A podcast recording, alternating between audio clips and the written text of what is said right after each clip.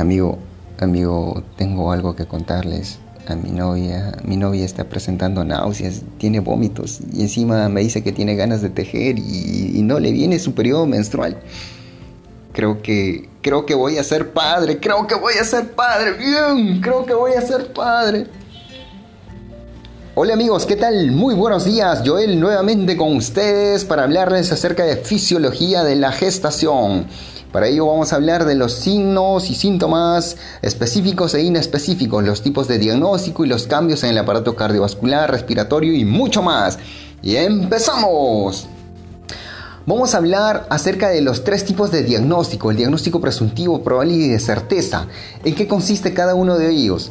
En el diagnóstico presuntivo, la dama viene diciéndote, doctor, tengo náuseas, he presentado vómitos en varias oportunidades, aparte que tengo irritabilidad, mm, me arde al miccionar, tengo disuria, doctor. Eh, eh, mire, mi glándula mamaria eh, se ha puesto más turgente y ha cambiado la coloración de la areola, se ha puesto más oscura. Doctor, míreme la piel, me apareció la línea bruna, tengo estrías, doctor. ¿Qué es esto, doctor? ¿Qué es esto? Por favor, ayúdeme, ¿qué es esto? Esos son síntomas inespecíficos de un diagnóstico presuntivo de un embarazo. ¿Y cómo es el diagnóstico probable cuando te dicen, doctor, a mi novia no le viene su periodo menstrual, eso se llama amenorrea, que es uno de los signos, signos fundamentales y más frecuentes de un embarazo.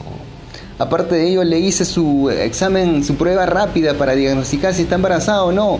Es decir, le hice su beta-HCG positivo. Eso es diagnóstico probable. Existen alteraciones genitales. Doctor, ¿qué veo en las paredes vaginales? Se ha tornado mucho más azulada. Doctor, ¿qué es esto, doctor? Tranquilo, eso se llama el signo de Chatwin. El signo de Chatwin. Aparte de ello, aparecerá el signo de Godel, que es cuando la cervix se vuelve mucho más blando. Asimismo, si el útero se vuelve blandito, se llama el signo de Hegar. ¿Correcto? Recuerda también, hijo, que el útero se volverá extrapélvico a partir de la semana 12 y a partir de la semana 20 llegará a la altura del ombligo. Doctor, ayúdeme por favor. ¿Y cómo confirmamos esto? ¿Cómo confirmamos? Tranquilo, hay que pedir una ecografía transvaginal. ¿Y qué vamos a ver ahí, doctor? Vamos a ver que a la cuarta semana encontraremos un saco gestacional. A la quinta semana encontraremos el polo fetal. Ahí es donde vemos los polos cefálicos y polo caudal. Con ello vamos a poder medir la longitud cráneo-caudal, que esto es una de las, eh, uno de los parámetros muy importantes para medir la edad gestacional en el primer trimestre. Y a la sexta semana aparecerán los latidos cardíacos fetales. Recuerda también que uno de los diagnósticos de certeza es la percepción de los movimientos fetales por un personal de salud. Ah, pero eso se realiza a partir de la semana 20. excelente, muy bien.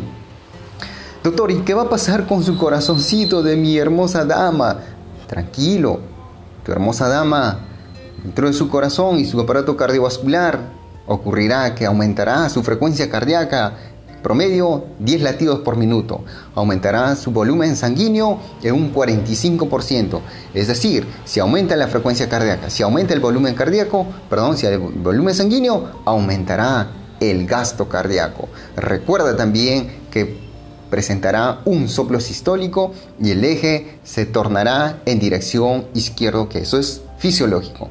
Recuerda también que en el primer y segundo trimestre la presión arterial disminuirá. Sin embargo, en el tercer trimestre la presión arterial aumentará. ¿Y qué va a pasar con su aparato respiratorio, doctor? En el aparato respiratorio, tu esposa, tu pareja, tu novia, tu enamorada, va a agarrar una escoba y va a barrer CO2. ¿Cómo que va a barrer CO2? Por supuesto, porque ella aumentará su frecuencia ventilatoria. Y si aumenta su frecuencia ventilatoria, barrerá CO2, por lo tanto disminuirá la presión arterial de CO2 y eso se llama alcalosis se tornará a una alcalosis respiratoria y por lo tanto el pH aumentará. Asimismo, aumentará su volumen corriente. Por lo tanto, disminuirá su volumen residual. ¿Y qué es el volumen residual, doctor? ¿Qué es el volumen residual? El volumen residual es el volumen que existe dentro de los alveolos para evitar que estos se colapsen. ¿Y qué va a pasar dentro de su aparato circulatorio? ¿Qué va a pasar con la sangre, doctor? Los eritrocitos aumentarán, pero un 33%. Y el plasma también, pero esto será mucho más, en un 45%.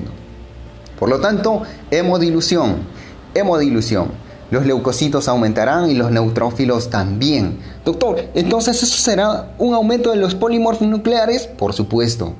Pero recuerda, aumento de polimorfos nucleares, pero sin desviación a la izquierda, es decir, habrá ausencia de abastones, abastonados. ¿Y qué va a pasar con los factores de coagulación? También aumentarán. Entre ellos, los más importantes, el fibrinógeno. Y doctor, ¿por qué tiene náuseas? ¿Por qué tiene vómito? ¿Por qué tiene pirosis? Porque en esta etapa aumenta la progesterona. Hijo mío, tranquilo, estudiante de medicina que no has sabido utilizar tus métodos anticonceptivos adecuadamente. Recuerda que el aumento de la progesterona va a hacer que disminuya disminuya el peristaltismo intestinal, disminuya eh, el esfínter esofágico inferior y como consecuencia presentará náuseas, vómitos y pirosis. ¿Y qué va a pasar con el hígado? Su hígado trabajará de la siguiente manera. La fosfatasa alcalina aumentará, la albúmina disminuirá, el TGO y la bilirrubina se tornarán normales. ¿Y qué va a pasar con su riñón, doctor? ¿Qué va a pasar con su riñón? Tranquilo, el riñón aumentará en un centímetro. A eso se llama nefromegalia, pero fisiológico. Como ya te había mencionado que aumentará su volumen sanguíneo, por lo tanto, en su riñoncito también aumentará el flujo plasmático renal y como consecuencia aumentará la tasa de filtración glomerular y por ende disminuirá la urea, la creatinina sérica. Como consecuencia también eliminará bicarbonato y eso se tornará así en una acidosis metabólica como forma de compensación a la alcalosis respiratoria que ha estado presentando ya como ya te había mencionado. Así que recuerda también que eh, el uréter se dilatará, el derecho más que el izquierdo, aparecerá un reflujo vesicureteral y eso será un factor de riesgo para una infección del tracto urinario porque aumentará la éstasis urinaria. Así es.